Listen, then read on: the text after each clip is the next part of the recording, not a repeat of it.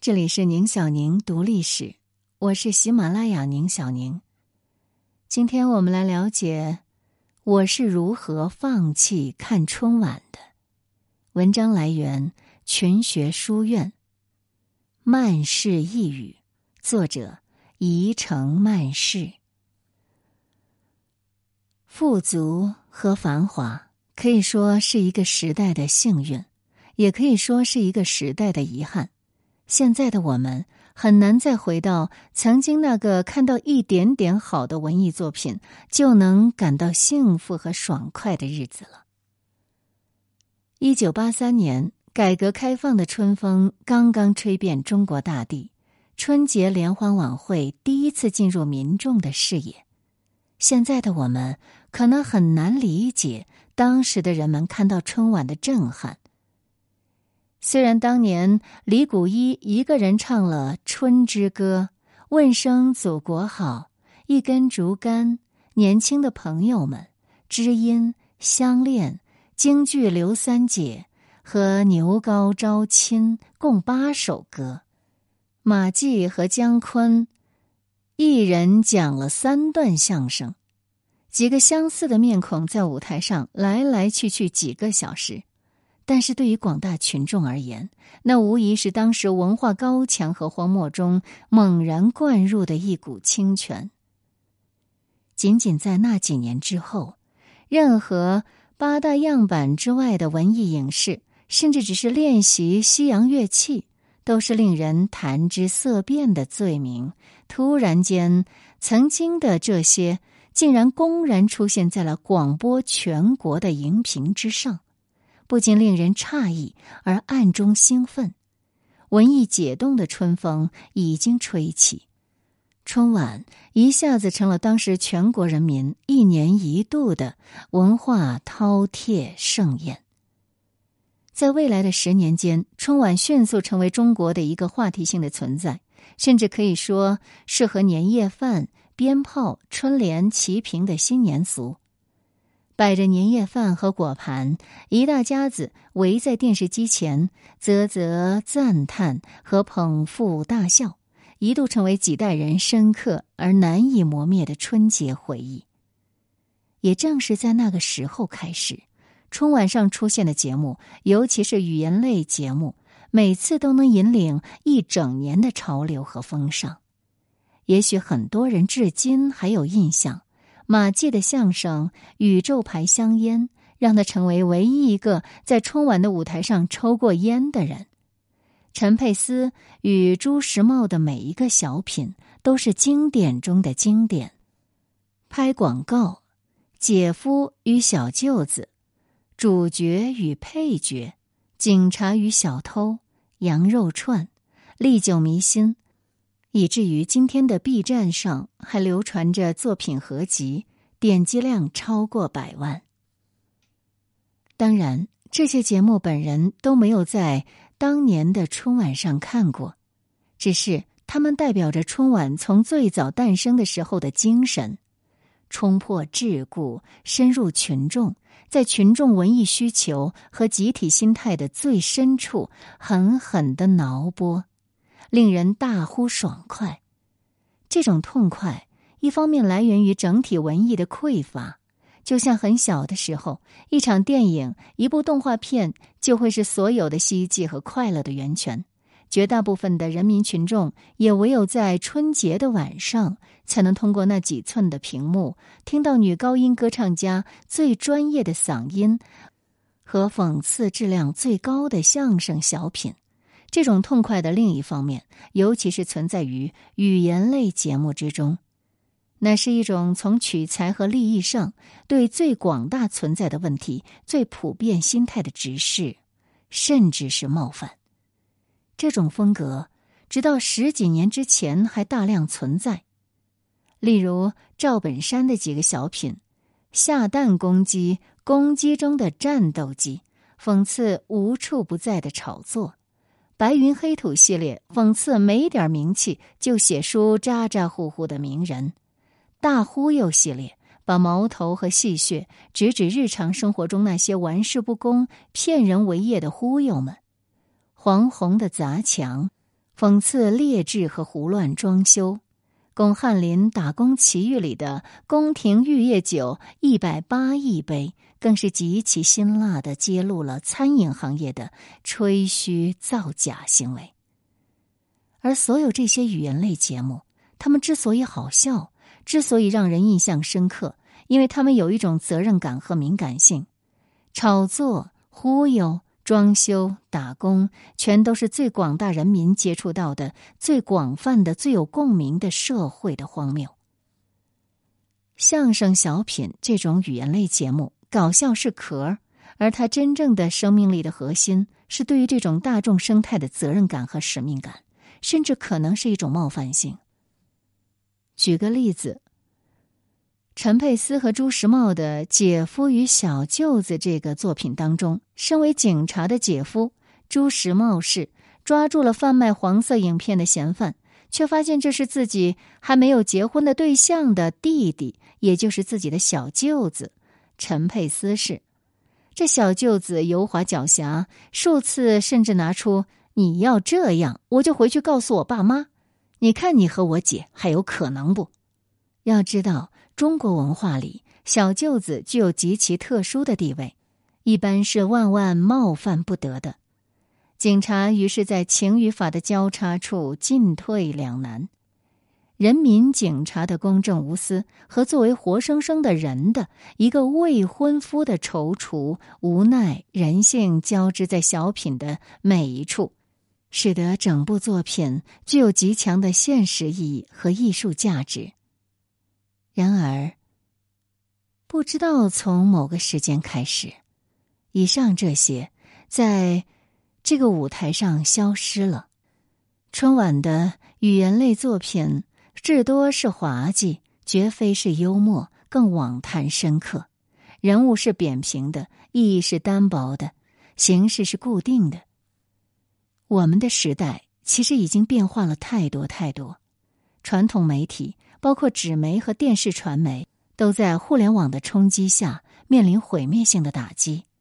大家日常有太多太多的方式可以找到高质量的文艺作品了，无论是各大平台的综艺，还是网络上的视频网站等等，人们再也不需要在春晚里才能看到和听到那样高质量的演出、歌曲和喜剧。当它的不可替代性被大大削弱之后。春晚失宠变成了必然，它再也不是什么一年一度的文艺盛宴，更多的像是一个过场，冗长、正式而正确，变为一种成立。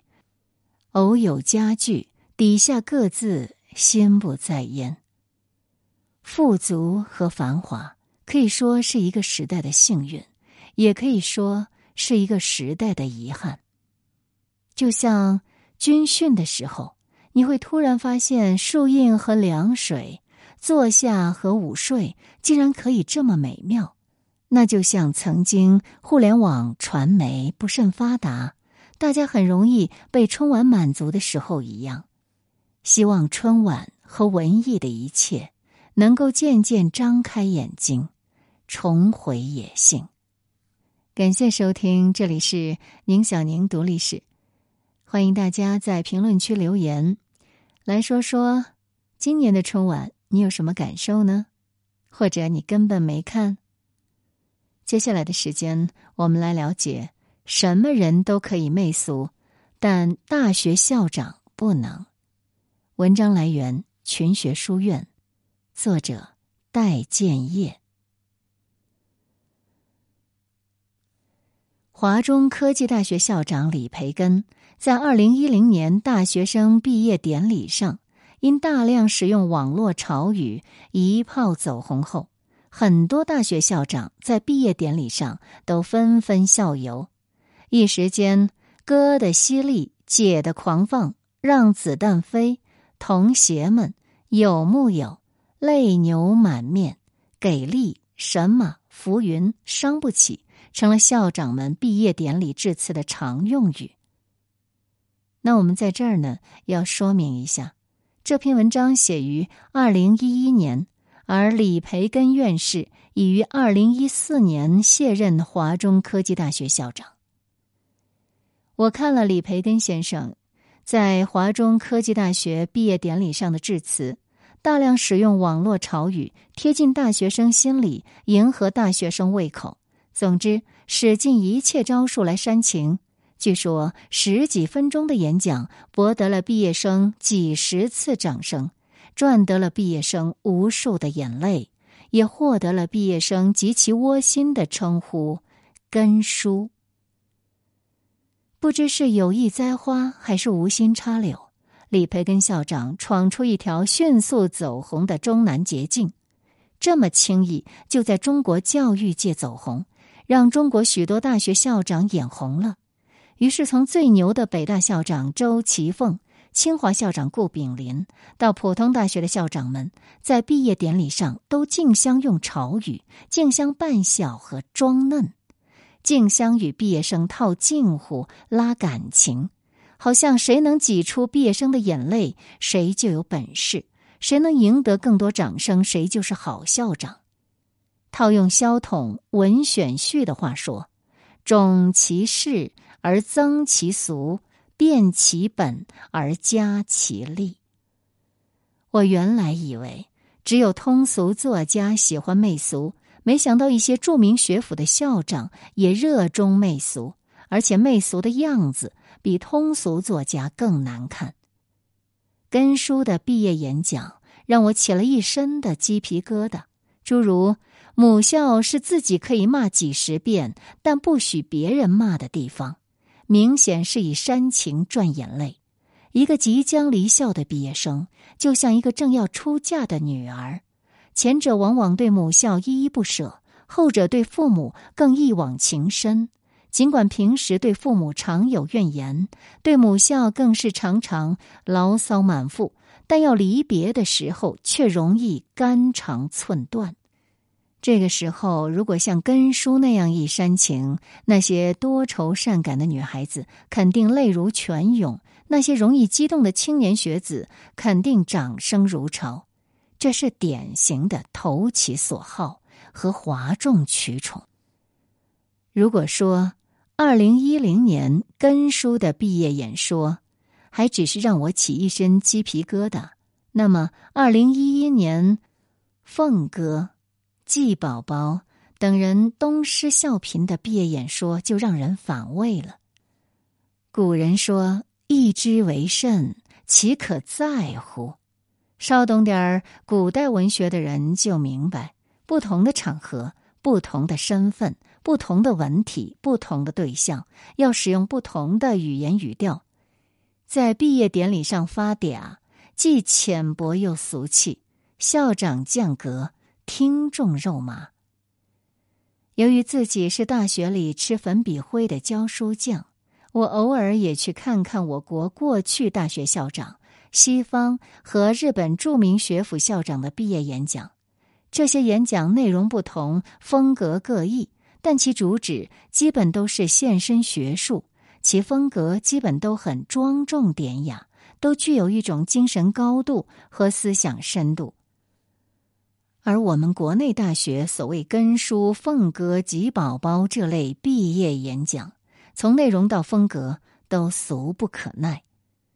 其实我并不讨厌通俗文学，我也喜欢听通俗歌曲，有时也看一下进口的肥皂剧和冯小刚那些搞笑电影。那些追求商业利益的文学、歌曲、电视，他们必然要迎合大众的口味，必然要看重票房价值。他们通俗和媚俗都可以理解，但一个著名高等学府的校长在毕业典礼上发嗲和媚俗，却让人难以接受，更叫人无法认同。记得麻省理工学院有一任校长在毕业典礼上说：“麻省理工学院的教师和学子要立志引领美国和世界的科技潮流。”麻省人要对学术负责，对社会负责，对人类负责。这位校长在毕业典礼上期望自己的毕业生成为国家和社会的栋梁，成为科技界的领袖和精英。他强调的是一个著名学府对国家和社会的担当精神和学术雄心。二零零二年，哈佛大学校长萨默兹毕业典礼的演讲题目是“从拿到给走向独立”。他说，毕业生正处在人生的转折点上，即将从社会拿和吸收，转变为向社会给。和奉献，从依赖家庭和老师转变为独立思考、判断和选择。萨默兹校长演讲的主题是“独立与奉献”。在他通篇的演说词中，看不到一句什么“哥的犀利，姐的狂放”这类轻佻的字眼。自从大学创立之日起，法。德、英、美、日、俄大学毕业典礼和学位授予通常都非常庄重。校长在毕业典礼上绝不会用那些网络潮语来赚得毕业生的泪水和掌声，就像这些大学校长不会穿着运动鞋和牛仔裤参加毕业典礼一样。一位耶鲁大学校长说：“耶鲁人明白自己肩负的学术重任。”请求校友和社会贤达不断批评耶鲁的错误，督促耶鲁人奋进。他说自己常常回顾耶鲁的过去和思索耶鲁的未来。可是，我们华中科技大学的前校长根叔却说，母校是自己可以骂几十遍，但不许别人骂的地方。什么人都可以媚俗，但一个大学校长。不能媚俗，因为一个国家的顶尖学府代表这个国家的文明程度和精神高度，引领这个国家的发展方向和价值取向。每一个民族都有俗文化和雅文化，雅俗之间最好取得某种平衡。不过，只有雅文化才能代表这个民族的文明水准，象牙塔里那些发明创造。才能代表这个民族的智力水平，所以，请求校长们不要在毕业典礼上发嗲了，肉麻。感谢守候，这里是宁小宁读历史。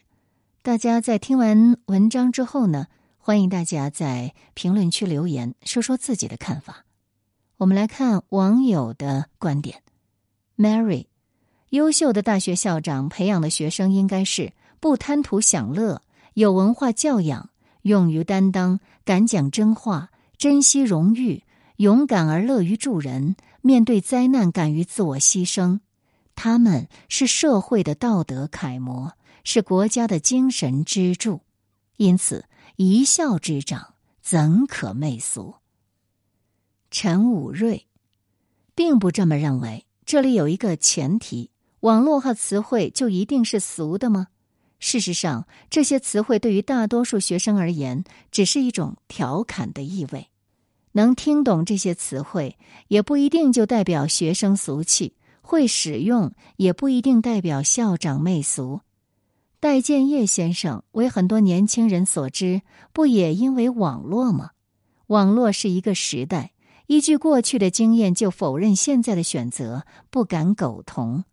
我认为最重要的是能让学生听懂，而且在于一个度的把握。适当使用网络词汇叫接地气，过分则叫抖机灵。最重要的还是第一，学生愿意听，能听懂；第二，传递出的价值观具有正能量，让学生步入社会后能激励他们往前走。做到了这两点，所谓的俗也没什么。时节，可是这样确实能引发我们学生的共鸣。学生不会觉得校长媚俗，我们会觉得他接地气。千秋雪，煽情媚俗之所以充斥社会，因为收益大、见效快；而理性思考、准确表达之所以难以迅速引起大众的关注，因为大众本身就是肤浅的。但大众可以肤浅，老师不可以，大学校长更不可以。一个民族总是需要一部分人耐住寂寞，去坚守社会文明的高度。但。流行语是表达方式中的一类，是演讲中的枝叶。校长演讲的内容是主干，作者有断章取义、先入为主的评判。朱波，大学是培养学生的地方。如果有一天措辞用语贴近学生，被认为是媚俗，一口一个老八股，一句话甩出七八个专业术语，然后在读者错愕发愣的眼神中寻找一种不太健康的快感，被认为是大学应有的端着的架子，那大学真的完了。对于校长的发言，是非之处的争论属于百家争鸣。纠结于用什么语气、用什么方式，然后盖个大帽子，媚俗。这不是大学校长出问题了，而是一些学者不说人话习惯了，就像习惯了八股文的教授永远觉得白话文粗俗、低等、媚俗一样。这也不能完全怪他，历史这样的糊涂蛋可不止一个。水晶链。我觉得大学校长这些演讲不能说是媚俗，只能说是风趣幽默。如果说是媚俗，首先是说大学生俗，大学生不俗，校长又如何媚俗呢？那么大学生俗又是怎么来的？不就是大学老师俗吗？代老的课不也让学生感到风趣幽默吗？还因此变成网红教授。这样一来，四年后的大学生想不俗都难呢。如果说讲话、演讲、授课风趣幽默是媚俗的话，我都觉得是越俗越好，起码学生听懂了，引起共鸣了。一心，这位校长在孩子面前威严了四年，终于卸下面具，也笑成了孩子。他带给了孩子们内心深处最温暖的回忆吧。